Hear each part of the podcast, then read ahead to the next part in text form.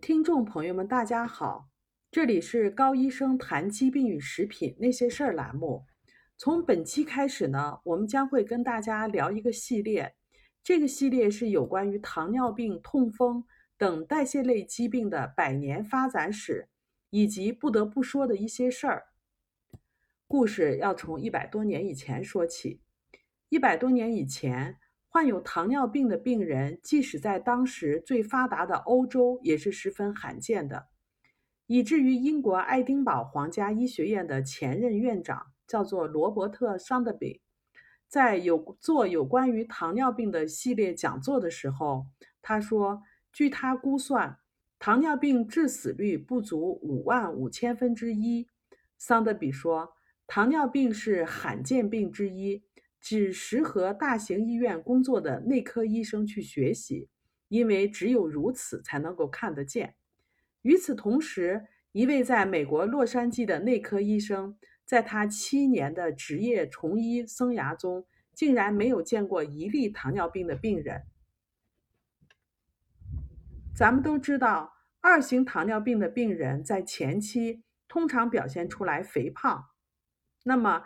让我们看看五十年前美国人的肥胖的状态是怎么样子的。五十年前，八分之一的美国人肥胖，如今这个数字是多于三分之一。世界卫生组织的报告显示，一九八零年至今，肥胖率已经翻番。到二零一四年，这个星球上有超过五亿个胖子。超过四千万五岁以下的儿童超重或者是肥胖。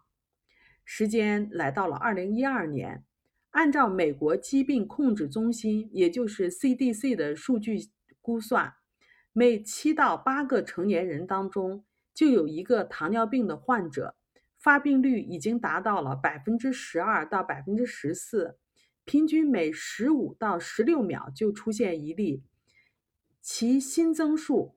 仅2010年就达到了7.3万人。镜头拉回到中国，20世纪80年代，中国人的糖尿病发病率约为百分之一，也有的资料说是百分之五，而最近的估算，成年人发病率为百分之十一点六，总数达到一千一百万人。此外，预计约五亿人处于糖尿病的前期。如今，在美国，所有肾衰竭的病例中，由糖尿病导致的占占比重超过了百分之四十。在每十个腿部截肢的成年人中，有六个是因为糖尿病而截肢的。患有肥胖和糖尿病的人，也往往同时患有脂肪肝。根据美国国立卫生研究院估算。四分之一的美国人患有非酒精性的脂肪肝，如果放任不管的话，可能会发展成为肝硬化，最终需要肝脏移植。糖尿病、心脏病、癌症、中风以及阿尔茨海默症，他们是如此的同步、高度相关，在美国致病致死率最高的十大疾病中排名前五名。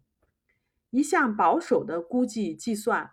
显示，由这些疾病产生的工作岗位和生产率的损失，每年高达一万亿美元。糖尿病在西方短短的一百多年间呈现出爆发性的流行趋势，而我们中国在短短的三十年间就赶上了。再让我们看看两个发病的实例，在南太平洋岛国居住着。托克劳人，他们有着世界上最高的单一国家糖尿病的发病率。注意，在这里指的是他们不是来自于同一个民族。根据二零一算二零一四年的数据，几乎百分之三十八的托克劳人被确诊为糖尿病，三分之二的托克劳人肥胖。在一份营养学研究的年报上，我们能够从流行病学的视角。看到西方化的饮食是如何以前所未有的速度改变着托克劳人的生活的。托克劳是新西兰的一个属国，它的领土呢包括三个岛礁。在二十世纪六十年代的时候，托克劳的岛上的人口大约是两千人。新西兰的政府的政府呢发起了一项自愿移民的政策，帮助岛上的居民迁至大陆。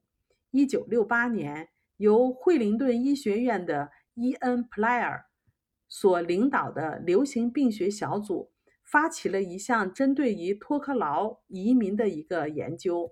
目的呢，就是为了记录移民的饮食和健康的状态，研究他们接受西方化和城市生活后的变化，并和仍然留在岛上的居民作为比较。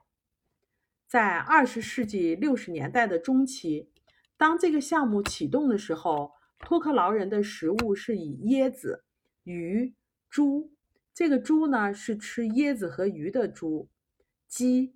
一种叫做面包果的淀粉质的瓜果和一种名为普拉卡的淀粉质根茎植物为主。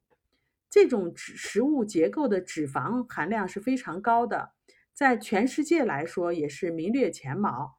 脂肪提供能量的比例超过了百分之五十以上，以椰肉中的饱和脂肪为主。一九六八年，通过偶尔到来的贸易船只。岛民们已经开始食用糖和精致的面粉，但是以西方生活的标准来看，他他们当时食用的数量还是非常少的，只占能量消耗的百分之二。换算成成年人的人均消耗量的话，大约是不到八磅，也就是三点六二千克左右。托克劳人这个时候的病例的记录的话，只是有一些水痘、麻疹。偶尔呢，有一些麻风、皮肤病、哮喘和少量的痛风。百分之三的男性和约百分之九的成年女性患有糖尿病。由于经济和贸易的发展，二十世纪七十年代后期，岛民们的那个饮食模式逐渐开始向西方化靠拢。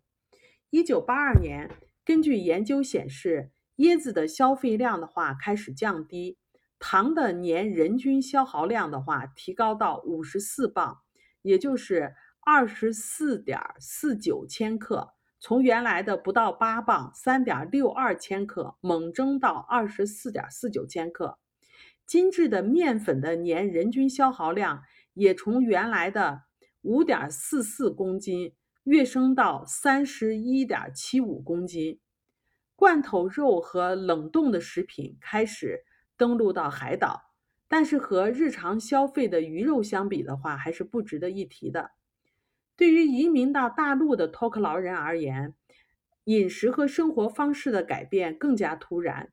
面包和土豆替代了传统的面包果，肉呢替代了鱼，椰子呢则几乎不再被食用了。糖的消费量也是急剧的攀升，劳动量也是同步的增加。男人们不是进入工厂，就是去修铁路；女人呢，则是进入电子装配厂、服装厂，或者是在办公室里面当清洁工。为了通勤呢，他们每天要步行几个英里。调查显示，在引入西方饮食之后，两个群体呢，也就是留在岛上的群体和移民到大陆的群体呢，都呈现出相似的慢性病的一个爆发的模式。二十世纪六十年代末到八十年代初，糖尿病的患者是急速的增加，移民的群体更为突出。到了一九八二年，几乎百分之二十的移民的女性和百分之十一的移民的男性都患上了糖尿病，高血压、心脏病和痛风的数量也是显著的增加了，特别是在移民中。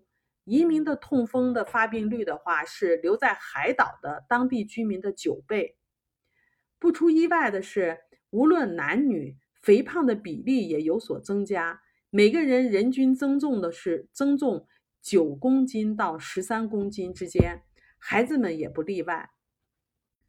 另一个例子是以色列医生叫亚伦·科恩所做的研究。他用几十年的时间研究了在第二次世界大战后移居到以色列的犹太移民。研究结果使科恩相信，饮食对易患病的个体影响很大。从也门移民来的犹太人分为两批，第一批呢是来自于阿拉伯半岛的西南角，他们是从二十世纪三十年代开始就定居在以色列了，至调查的时候已经定居了二十五年左右。第二批是一九四九年通过空运来到以色列的。这批移民的话，大概有四点九万名，也是曾定居在也门的犹太人。根据科恩的研究显示，二十世纪三十年代移民的第一批人，糖尿病的发病率和其他的以色列人非常接近，和居住在纽约生活的也门人也非常相似。而这一数据比第二批移民的人。也就是通过空运到达的人高了五十倍。在科恩的调查开始的时候，第二批移民来到以色列也只有短短的六年左右时间。